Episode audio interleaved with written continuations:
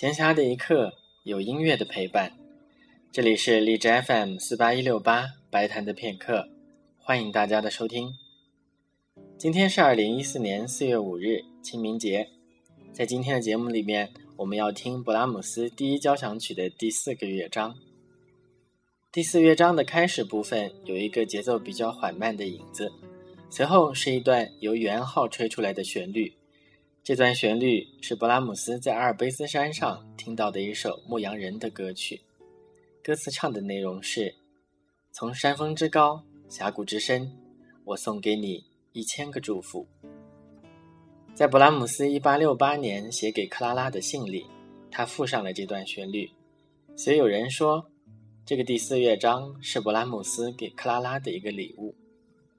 克拉拉是舒曼的妻子。但是勃拉姆斯对他始终都怀有一种真挚的爱慕之情。勃拉姆斯的很多创作都是在克拉拉的鼓励之下完成的。关于他们两人的八卦，有兴趣的同学可以去找肖复兴先生写的散文《勃拉姆斯百年记》去看一看，就知道了。